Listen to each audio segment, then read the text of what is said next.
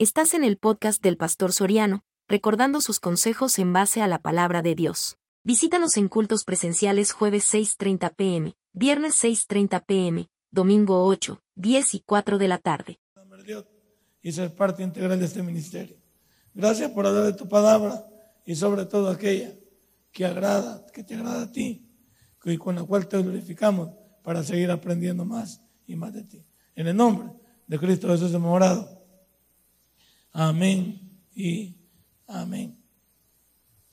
Decíamos que la frase que nosotros deberíamos de poner atención es cuando la oscuridad ha llegado a la persona, a la familia, a la iglesia misma, en el mundo. Usted es parte integral de eso. Y si la oscuridad llegó, es hora de poner atención. Eso lo discutíamos porque tiene gran relevancia en lo que yo soy, en lo que pretendo ser y en lo que también Dios desea para mí. Y hablamos que la familia realmente está pues bombardeada por todo lo que en este mundo existe. Y por eso la familia está un poco complicada, incluso la familia cristiana. Hoy veía un anuncio de un hombre que había ganado, que había ganado en la loto, en la lotería más famosa de Estados Unidos, 15 millones de dólares. Y adivinen en qué los invirtió. Los invirtió en droga, en cómo llevar droga a Estados Unidos. ¿Qué necesidad tenía este hombre que hoy lo perdió todo de invertir en algo malo? Si su familia podía haber utilizado ese dinero para algo mejor, una casa. No era nada malo tener un vehículo, no era nada malo invertir ese dinero en empresas que generaran buenas, buenas dividendos para la familia. Ya para la foto, todo destruido él. Yo, creo que esa gente, si caen en la, en la desgracia tan bajo, no son dignos de andar pidiendo ni de andar pidiendo porque lo tuvieron todo y lo perdieron. ¿Por qué? Porque la noche puede venir de repente. Recuerda que después de las seis de la tarde en nuestro país comienza a oscurecer, pues también su vida puede comenzar a oscurecer muy temprano. Puede pasar. Y eso es lo que me gusta de personas que a veces tienen su potencial para saber que deben de ver el futuro no solo de ellos, sino de sus familias. Yo creo que uno de los deportistas más criticados, uno de los deportistas más, más raros en el mundo, es el señor llamado Pelé de, allá de Brasil. Un hombre que no ganó los millones que estos jugadores ganan hoy. Si Pelé jugara hoy, ¿cuánto valdría? Messi dice en 250 millones de dólares la cláusula. Para que usted pueda contratar a Messi para su equipo y llevárselo sin que el Barcelona proteste, ponga 250 millones de dólares sobre la mesa y se lo lleva. ¿Cuánto valdría Pelé hoy? Pelé no se compara con este muchacho. Por supuesto que los tiempos eran diferentes. La pelota misma no es la vejiga que hoy tiene. Usted jugó con, si usted ya le fue la juventud jugó con una mi casa, sabe lo que una mi casa representaba. Y especialmente cuando a la mi casa le caía agua, cabecear la mi casa cuando había un sopapo de eso. Solo el que no ha jugado no sabe de eso. Ponerle el pecho a la mi casa para tratar de echarle a usted, no era lo mismo. Y pegarle, levantar una mi casa y tener pegada era que un hombre le pegaba fuerte a la pelota. Este señor Pelé no ganó lo mismo, pero mire cómo invirtió el dinero que le cayó y solo jugó en Brasil y en los Estados Unidos de América con el Cosmos de Nueva York. Pero, pero es un señor que ya tiene su edad y ha sido una persona que nunca ha dado lástima. Nunca. Ha sido criticado, sí, ha tenido su... Sí. Otros de los señores que, que también hoy en día es bien criticado por toda su vida, pues no desenfrenada, por toda su, diría yo, su soberbia y prepotencia, que es lo que lo hacen ver mal nada más, don Cristiano Ronaldo. El señor sí, es cierto, tiene sus locuras, se pinta las uñas de los pies, se depila las cejas, dice que se depila las piernas, dice que se pone calzones de mujer. No sé si es el, no sé qué pretende don Cristiano. Pero en cuanto al dinero, está bien invertido. Lo último de él, acaba de hacer un hotel de lujo en España. ¿Para qué? Para que su dinero esté seguro. Para no después andar dando lástima que muchos jugadores, muchos artistas terminan por la calle de amargura. Piensan que no va a llegar la oscuridad. La oscuridad a un jugador le llega a partir de los 30 años, ya no sirve. Un jugador de fútbol a los 30 años no sirve, excepto portero. Este muchacho porque es un atleta. Este es un atleta, no es un jugador. Comparar a Cristiano con Messi es una locura. El otro es un driblador, un definidor de jugadas, es diferente. Este es un, la mete, la pone, está ahí en el momento justo para darle. Aparece de repente, no, no hay comparación, me refiero a la mente. Este hombre sabe que ya, ya no le queda nada a Cristiano si tiene 31 años. ¿Qué ha comenzado a hacer? Viene la oscuridad bien invertido lo que se tiene. Agarremos esto de ejemplo. Usted tiene bien invertido su tiempo, su vida, la de su familia. Tiene bien invertido usted todo lo que usted es de cara al futuro, pensando en aquellos que más ama. Las cosas que hoy son, mañana no pueden ser. Lo que parece bueno hoy, será malo mañana. Lo que hoy usted obtiene con poco, mañana lo puede obtener con mucho. Por eso el versículo 2 del libro de Génesis nos hablaba de la inteligencia que se debe tener cuando la, la oscuridad va llegando, cuando los años han pasado, cuando la familia se ha ido dando. Cuando inauguramos esta iglesia en el año 2006, Pasamos, diría yo, unos, unos ocho años buenos. A partir de los ocho años comenzamos a tener muertes de personas que queremos. Comenzaron los problemas de divisiones dentro de la iglesia. Comenzaron las dificultades dentro de nosotros mismos de cara a todos los patrones. Al principio todo era idilio. Al principio todo era bonito, con, con la misma familia, los hijos van creciendo, ya van haciendo sus propios, sus propias familias, van caminando, sí, la oscuridad está llegando, la oscuridad está llegando, y hay que entender que la oscuridad solo la vence la luz. Y la luz en nuestra vida es la luz de Cristo, Jesús, cuando se posesiona sobre tu vida, sobre tu familia y sobre la mía. En segundo lugar, ese mismo versículo, leamos el versículo 12, más a la caída del, del sol sobrecogió el sueño a Abraham. Y he aquí que el temor de una gran oscuridad cayó sobre él. Pregunto, ¿cuántos de nosotros no hay expectativas en los sueños que usted tenga? No hablamos de un sueño de descansar, hablamos de un sueño en la misma vida con lo que usted tiene. Usted debe tener sueños en su vida.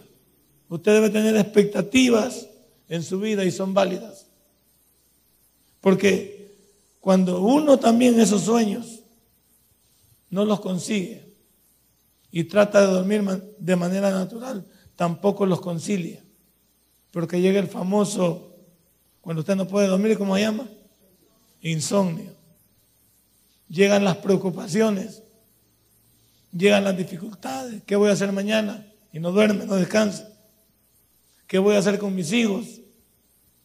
El sueño lo está sobrecogiendo, pero de manera equivocada. No es de descanso, es que sus sueños no los llevó a ningún lado. Es que sus sueños se desvanecieron. Es que sus sueños no tuvieron el final esperado. Y ahí se lo sobrecogió el sueño Abraham. Qué bueno es descansar, incluso cuando uno sueña en la noche. Qué bueno cuando uno sueña para lo bueno, ¿no es cierto? Pero no ha soñado usted que lo van persiguiendo, que se caen caídas libres y no sabe dónde va a caer. Una hermana me dijo que ha soñado con que la han matado. Y, y uno se asusta porque piensa, ¿y qué onda con eso? Uno sueña también con sus con sus momentos que vive.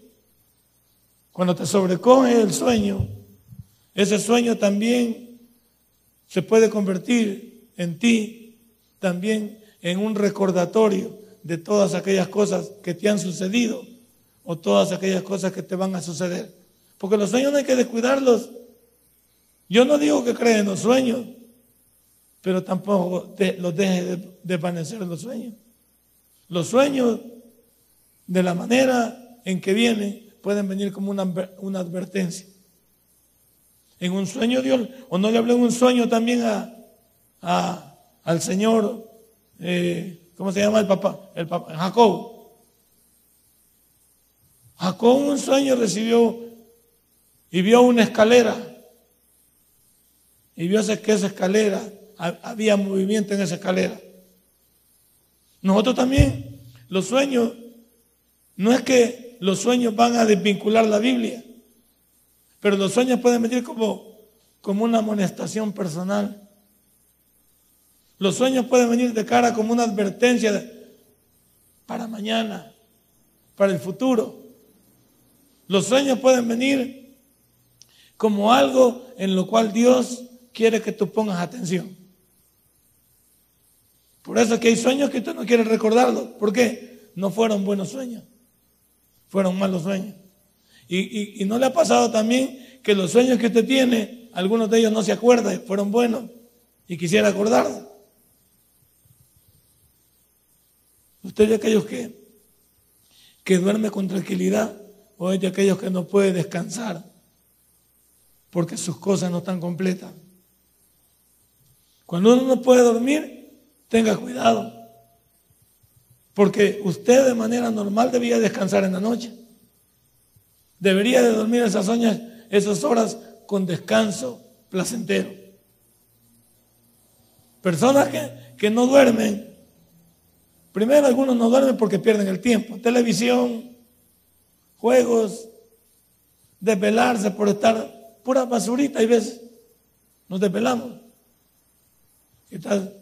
si tú y yo nos desveláramos en la oración? Que no es un desvelo.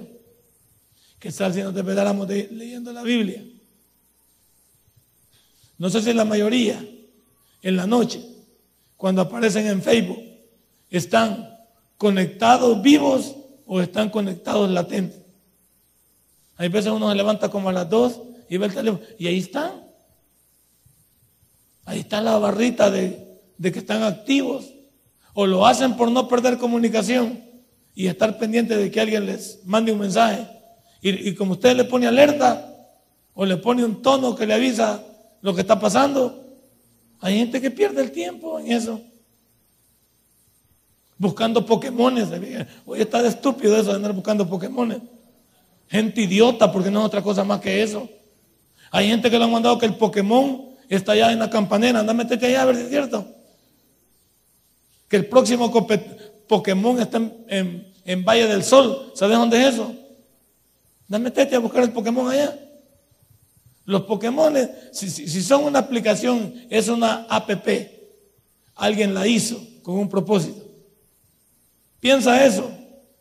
El que hizo la APP tiene un propósito. El que hizo la APP, Pokémon está ganando o no está ganando, joven. ¿Tú crees que hacer la bola de Pokémon está haciendo nada más chantaje? No.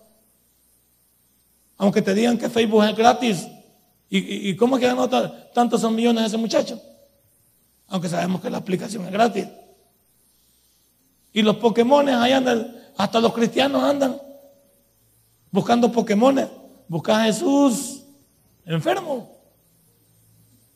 Busca a Jesús. A Pikachu andan buscando. Ahí está Chalón, él búsquenlo.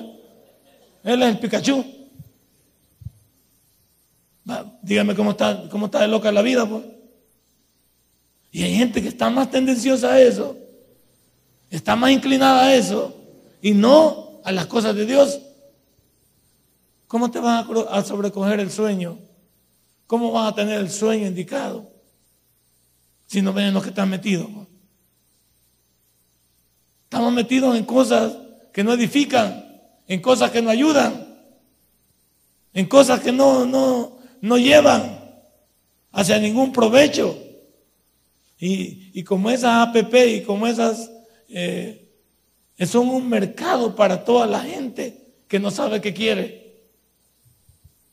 Es un mercado para todos aquellos que se dejan sorprender por aquellos que no tienen nada que hacer. Y, y ya digan, los cristianos están metidos. Yo a cristianos los he visto hablando de eso en el, en el Facebook. Y encontraste el talvo, y encontraste tal, y encontraste a Cristo vos. Ya hablaste de Jesús, ya pusiste un texto bíblico ahí. No, no, no, no entiendo. Y por eso digo que la vida es bien ingrata. Los que, los que tienen una buena vida no la aprovechan. Y los que la están perdiendo quisieran esa vida. Como la que puede salir embarazada. La que puede salir embarazada no quiere. Y la que no es fructífera, esa quiere un niño. Así es la vida chollada al revés. Claro, Aquí vemos, lo, sobrecogió el sueño Abraham. Un sueño tranquilo donde Dios iba a hablar con él.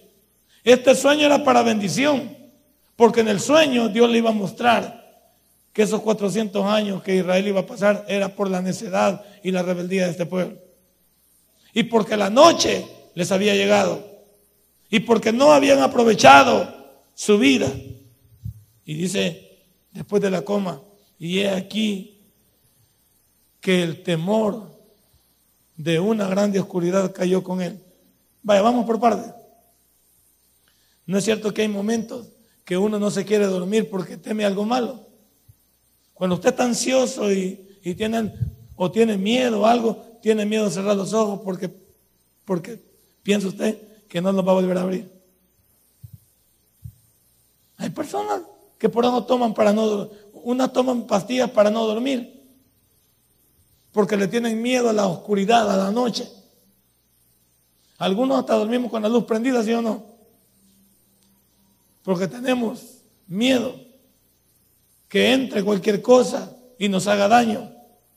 Él le cayó esto y tenía temor, miedo, miedo a la oscuridad, porque sabía que lo que Dios le iba a decir no era nada bueno. Abraham lo, lo presentía.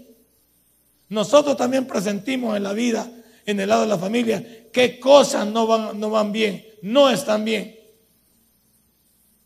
¿Qué situaciones? Yo diría que uno las sabe. Yo diría que uno las sabe.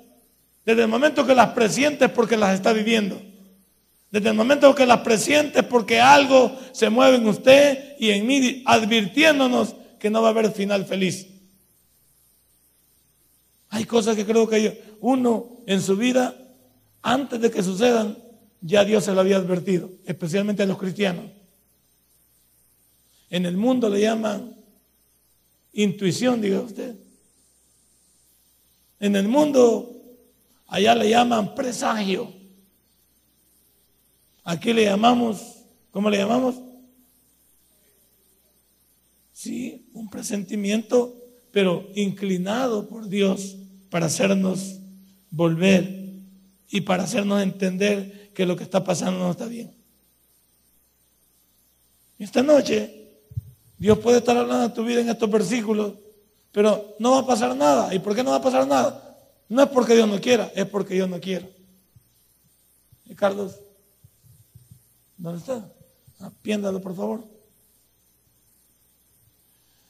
Entonces, no es que no es que Dios no quiera, es que yo simplemente he dicho no a esto.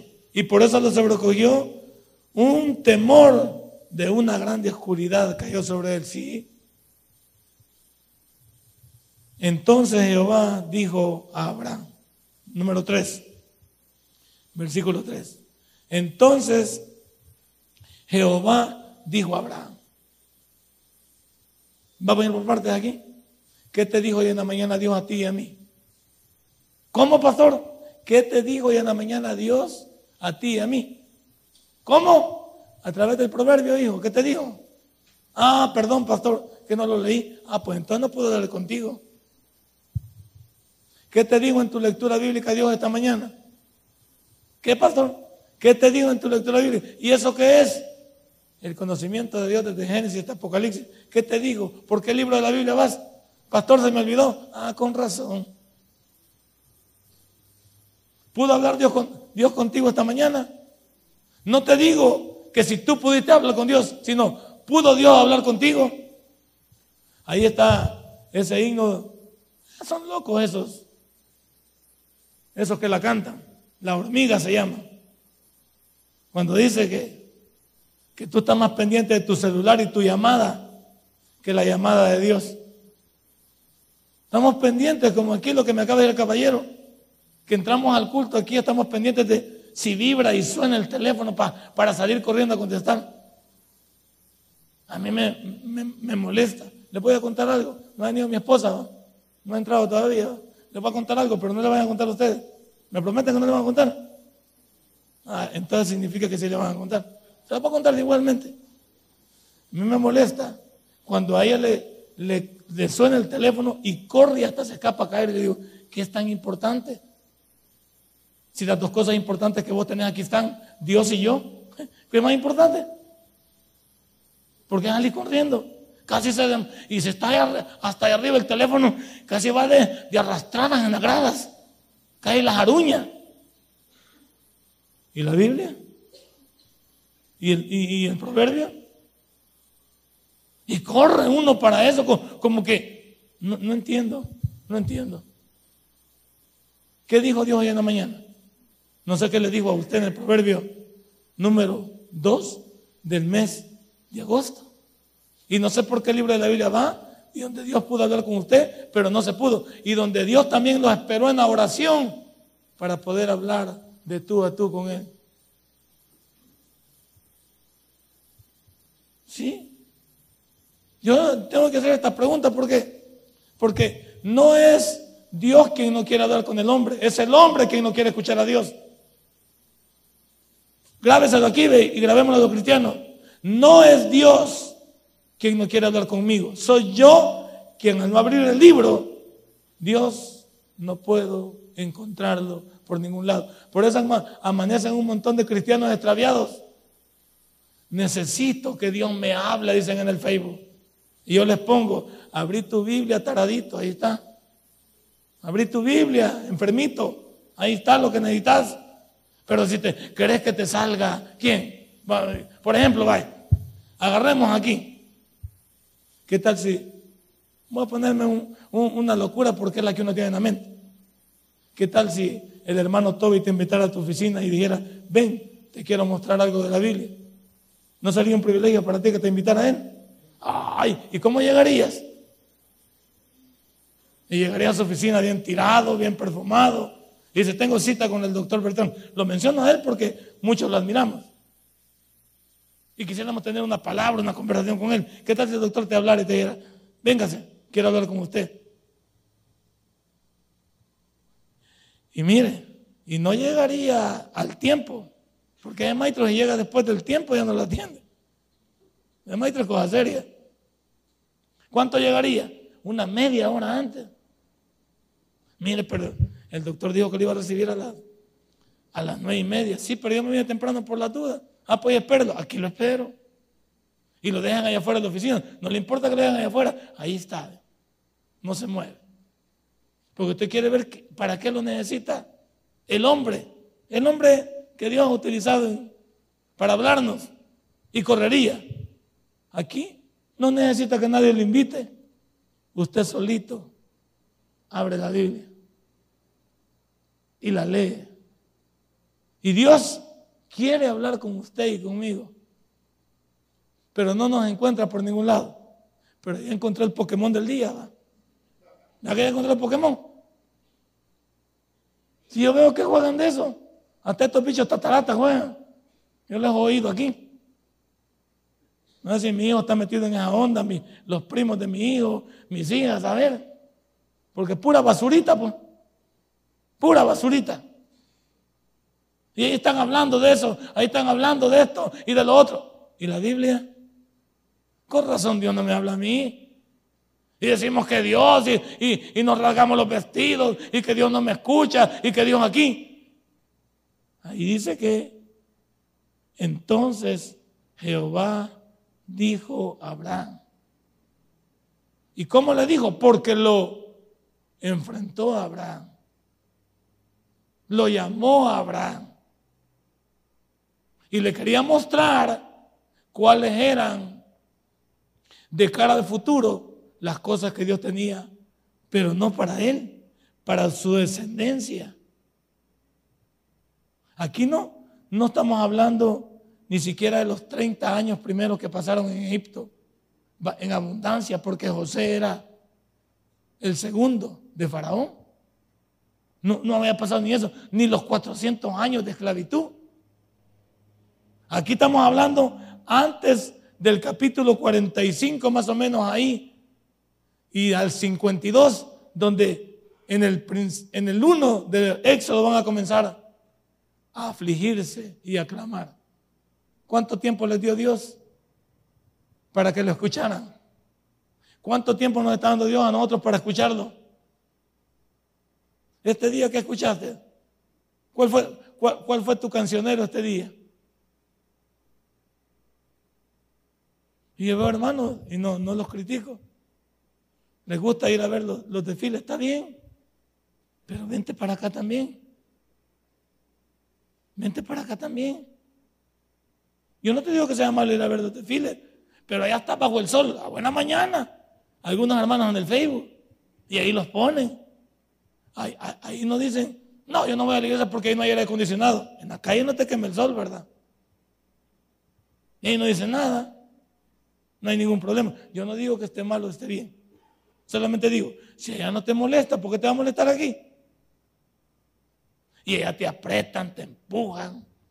Hay de todo. Hasta te puede caer pica pica, te pueden caer orines, una tu granada, pero yo no, no pasa nada. Y, y ¿hay visto algunos hermanos saliendo de ellos? Que ellos suben la foto. Y ellos dicen, de vacaciones. Ah, correcto. ¿Y para buscar del Señor? ¿No crees que Dios te ha dado ese descanso también para lo que lo disfrutes con los tuyos, pero te acuerdes de Él en el final del día? Y ni nos recordamos de Dios en la mañana, ni nos hemos recordado de Dios en la noche. Pero cuando queremos algo de Dios, ¿por qué nos rascamos los vestidos? Y Señor, no, no, no, no, no, no, no hagamos espectáculo.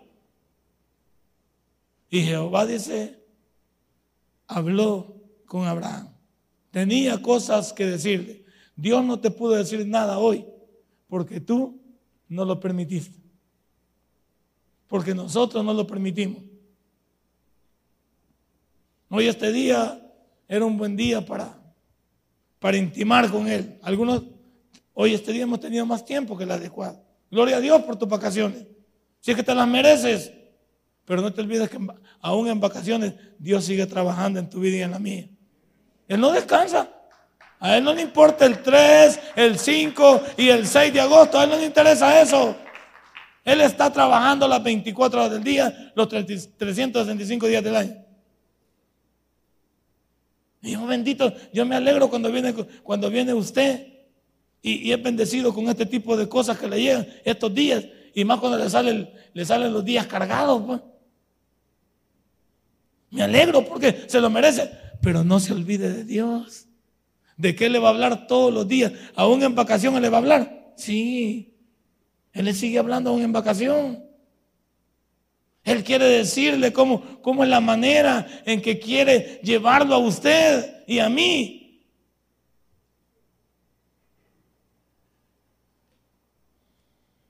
Y mire después de los dos puntos. Ten por cierto que tu descendencia morará en tierra ajena. ¿Qué le estaba diciendo Dios a Abraham?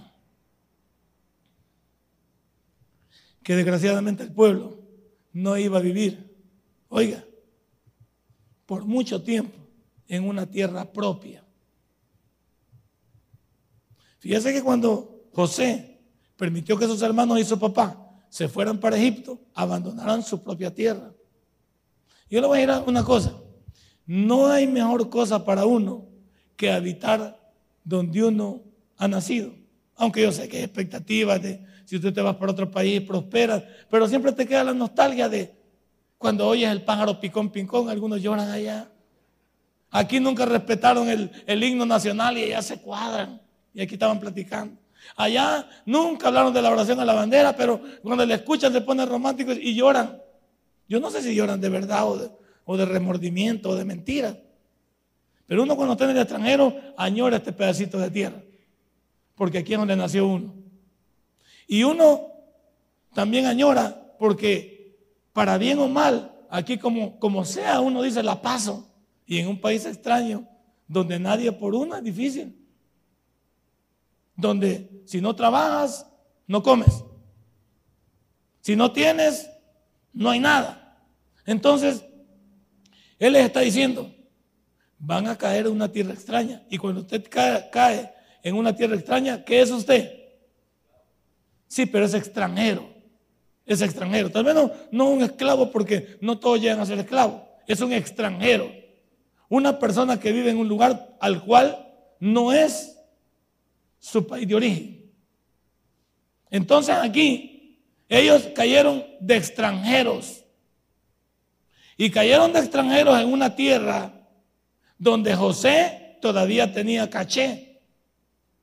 Cuando José murió, se dieron cuenta los egipcios que todo lo que tocaba el judío se convertía en oro.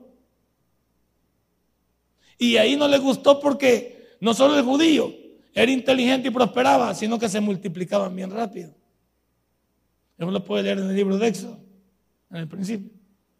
Y ellos comenzaron a tener miedo de un pueblo que era inteligente y de un pueblo que se multiplicaba rápidamente.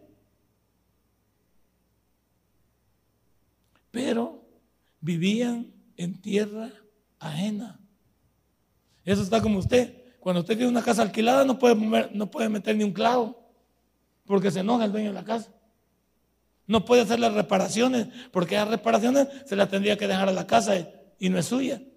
Y usted le hace algún daño a esa casa, usted debe responder porque han firmado un contrato donde esa casa debe entregarse como la recibió. Entonces, ellos estaban en un lugar extraño. Es más, los metieron en una ciudad, en una sola ciudad, Gosén. Ahí los, ahí los pusieron para ubicarlos donde es que estaban ellos. El malo siempre quiere saber dónde estás tú, ubicándote. Ubicándote. El malo ya sabe quiénes somos. Pero algunos de nosotros en el día estamos, como dice el hermano, esclavos en el mundo. Y en la noche queremos venir a pretender que somos libres. Aquí dice, le lanzó la profecía y le dijo, yo realmente te digo que tu descendencia va a ser esclava en tierra ajena. ¿Qué es lo que Dios está diciendo a ustedes también y a mí aquí? No, nos pongamos como país, ¿Cuántos de nuestros hijos van a caer en tierra ajena? Van a hacer alianzas con el enemigo. y van a caer esclavos de una relación que no les va a servir de nada en el matrimonio. ¿Cuántos de nuestros hijos van a caer en tierra extraña? Y esa tierra se los va a devorar, se los va a consumir, los va a terminar.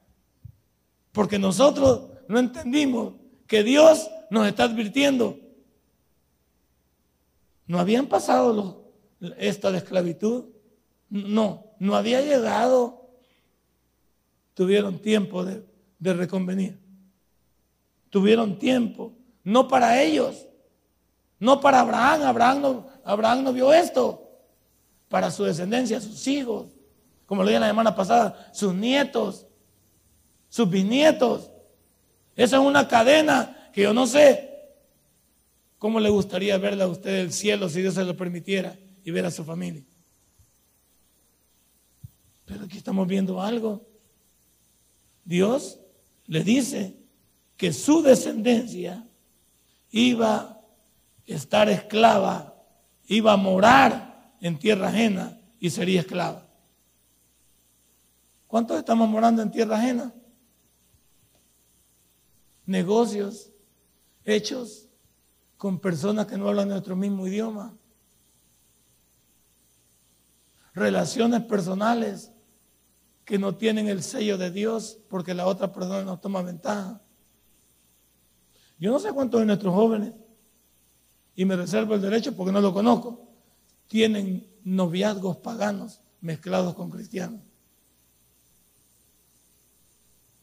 ¿Escuchó bien eso?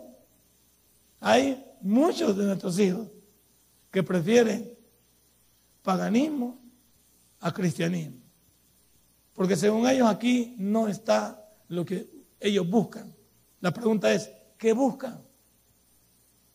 Hoy veía yo una serie de parientes perversos, se llamó la, la serie de National Geographic, y decía esto. Un muchacho por buena conducta lo sacaron al parque a recoger basura. Pero era un psicópata, era un asesino en potencia. El muchacho era malo, tenía 21 años, pero era malo. Y una muchacha se llegaba a sentar al parque donde este muchacho recogía la basura. E inmediatamente la muchacha le gustó el muchacho. Él andaba uniformado de la cárcel del condado. No creo que no haya visto que el uniforme era anaranjado y que el hombre no andaba de corbata ni de blue ni nada, lo vio. Pero el narrador dice esto. Hay personas, dice, que les encanta lo malo y les atrae lo malo. Hay chicas que les atrae lo malo. Hay chicas que no les gusta un muchacho decente, estudioso, trabajador. Oyen de un malvado y, quieren saber qué hay detrás de ese. Si no, explíqueme cómo hay tanta muchacha bonita que le gusta andar con un montón de muchachos que usted dice, ¿y de qué se enamoraron? Pues? ¿De qué se enamoraron? Pues? Entonces yo le, hago la pregunta, ¿hay quienes tienen sus relaciones mezcladas con el paganismo y no los podemos sacar? Y no los podemos sacar. Y hay muchas veces los pastores tenemos que hacernos del ojo pacho. Pues yo no soy de esos. Yo no soy de los que me hago el ojo pacho. ¿Por qué? Porque tengo que decir la verdad. Hay algunos que también sabemos que con, con ganas de atrapar el paquete fingen ser cristianos o cristianas. Pero en el fondo no lo son. Porque también son, podemos mentir. En el fondo no somos. Y Abraham se lo estaba diciendo, van a morar en tierra ajena, donde no tienen pertenencia. ¿Cuántos cristianos allá creen en Estados Unidos? En Estados Unidos hay una figura. Cuando usted llega viejo, en su casa no lo pueden cuidar porque todos están trabajando. O lo meten en un, sí, en una, donde está un asilo. Pero esos asilos son caros. ¿Sabe cuál es la modalidad de los viejos que están allá? Se quieren venir para los países a vivir aquí porque aquí ya no, no la mirarían muy, muy difícil. Allá ni los hijos no tienen ni chance de ir a visitar al viejito o a la viejita. Y lo meten a Wilson al, al lugar ese. ¿Por qué? Porque no hay nadie quien lo cuide. Entonces llegar a, a anciano en esos países es una calamidad. Porque vive en un lugar con personas extrañas, con comida que usted no pidió, con horarios que usted no, no pidió. Se tiene que adaptar. Y, y un viejo no se adapta a eso. Porque un viejo es necio, es rebelde. No se le quede viendo. Entonces, pero así es la, movida ya. Y muchos lo he oído. Ay, sí, yo para mi vejez quiero comprar una casita en El Salvador. No sabe cuánto vale, le preguntan a uno cuando va. ¿Por qué usted? Porque yo quiero comprar una allá para cuando me toque ya irme despidiendo del mundo, me quiero ir para El Salvador. Según ella, aquí está chiche también. Aquí lo que le van a dar cuando llegue una nota, o abandona este local o, o lo sacamos de un solo. Nadie sabe para quién trabaja de todos modos. Entonces, morar en tierra ajena es difícil. Y seríamos esclavos allí. Sería oprimida por 400 años y esclavos. ¿Cuánto vamos a caer en esclavitud del mundo? Hablemos de esclavitud.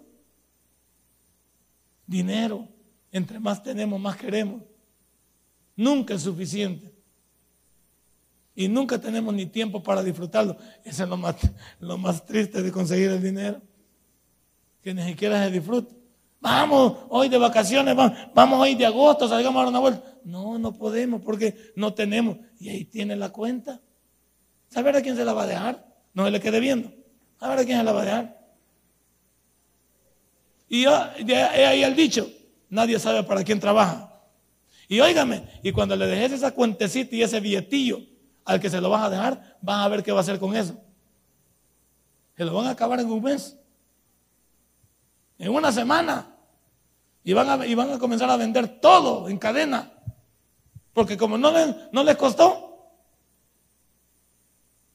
Algunos somos esclavos de, hacer dinero, hacer dinero, hacer dinero. Y hay gente que es bien inteligente. Yo me quito el sombrero ante gente que es bien inteligente. Pero es bien boba a la hora de, de usufructuar. Nunca lo ve usted que, que se tomen una semanita. Ahí nomasito a Roatán, una vuelta. ¿Cuánto vale el avión? 299 dólares por Avianca. Y allá, un hotelito para unos cinco días. Póngale que gaste usted unos 1.500 a 2.000 dólares, bien fajadito, bien, con todos los tours y todos los volados que hay en Roatán.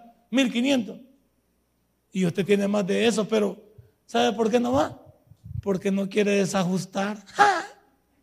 No quiere desajustar el billete. Y ya lo ganó, pues. Y, algunos tienen para más. Ay, es que no, es que. ¿Cómo? Si, y hasta ponen la excusa. Es que mucho se gasta si, si, siempre lo vas a gastar. ¿Eh? Otros lo van a gastar por no te frías. Caen esclavos de hacer y hacer. Conozco gente que. Por ejemplo, aquí una de las figuras que me gustaba antes que orábamos era aquella que decía que Dios nos bendiga las primeras ocho horas del día. Porque también te voy a decir que cuando tú abres tu negocio de noche, de noche ¿quiénes andan? Los mañosos andan despavoridos de noche. Los renteros andan despavoridos de noche. Los aprovechados andan despavoridos. Todo lo que ganaste durante el día tal vez te lo pueden robar en la noche. Por 30 dólares más, por 90 dólares más, por 500 dólares más perdés todo lo del día. Porque estamos afanados nunca es conforme, nunca se conforma con lo que tiene. Somos esclavos de algo. Esclavos también de las pasiones. Esclavos del poder. Esclavos de cosas tóxicas que nos están haciendo daño, pero no queremos entender. No queremos dar nuestro brazo a torcer. Y aquí dice, y será esclava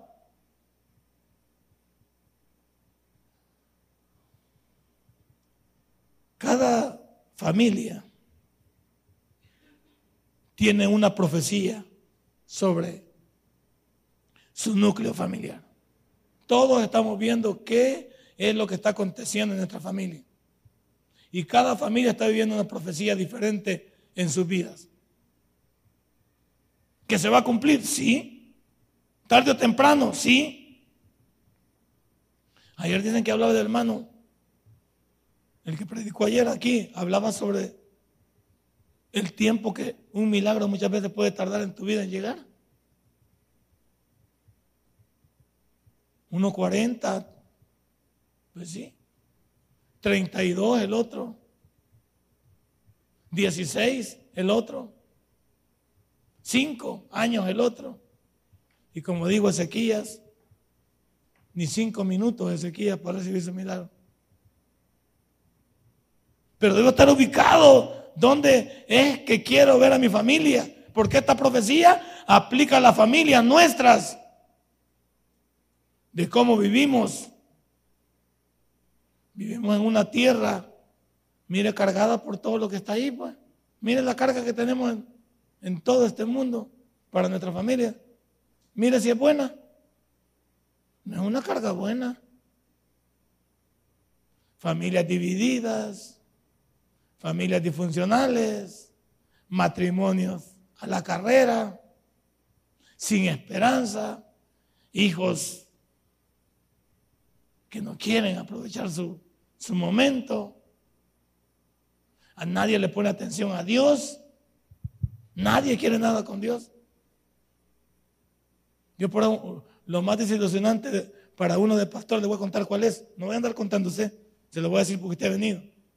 Lo más desilusionante para un pastor, y me ha pasado muchas veces a mí, es que cuando hay un problema grave en la familia, las familias traen a los suyos y vienen, porque los problemas son graves.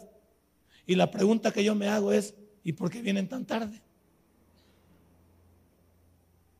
Me traen al muchacho cuando ya es demasiado tarde. Me traen a la muchacha cuando ya está embarazada. Me traen al esposo cuando ya lo... Ayer recibí un correo, vuélele pluma. Lo voy a decir porque, pero no, como va sin nombre, no, usted no sabe ni quién es. Con que ni yo sé, porque trato de explicarme quién es. Pastor, quiero decirle que en su congregación se congrega mi esposo. Él hace mucho tiempo nos abandonó. Y, yo le he pedido que me lleve a su iglesia, pero él no quiere. Bueno, yo como este volado no lo entiendo así, no estoy jugando solitario, le escribo y le, hago esta, esta respuesta. Hermana, y nos dice que ya la abandonó, ¿cómo la va a traer? Número uno, hermana, ¿Cómo va a traerla a él si ya la abandonó? Número dos, para solucionar este problema lo necesito a los dos. Y usted, si se congrega en otro lado y usted quiere hablar conmigo y con él, los espero en mi iglesia. Y número tres, pregúntese por qué él la abandonó. Porque la respuesta la tiene usted en su casa. Como yo no conozco el problema, le pongo postdata. Como yo no conozco el problema, no puedo opinar. Porque si él se congrega en mi iglesia, no lo conozco, ni me diga el nombre. Y a usted tampoco la conozco. A ambos les fallaría diciéndole. ¿Por qué? Porque no conozco el problema basado en los dos. Pero cuando los llevo les digo, siéntense. Si se quieren pellizcar, aruñar, hablar, ahí hablen. Yo los dejo hablar. ¿Por qué? Porque cuando ellos llegan, que hablen lo que quieran. Entonces, esta hermana, ¿qué me está diciendo? Me está metiendo a mí en un rollo que yo no conozco. Ella lo conoce. Y no sé si el hermano está aquí. Si el hermano está aquí, es profecía para ti, para que te pongas claro.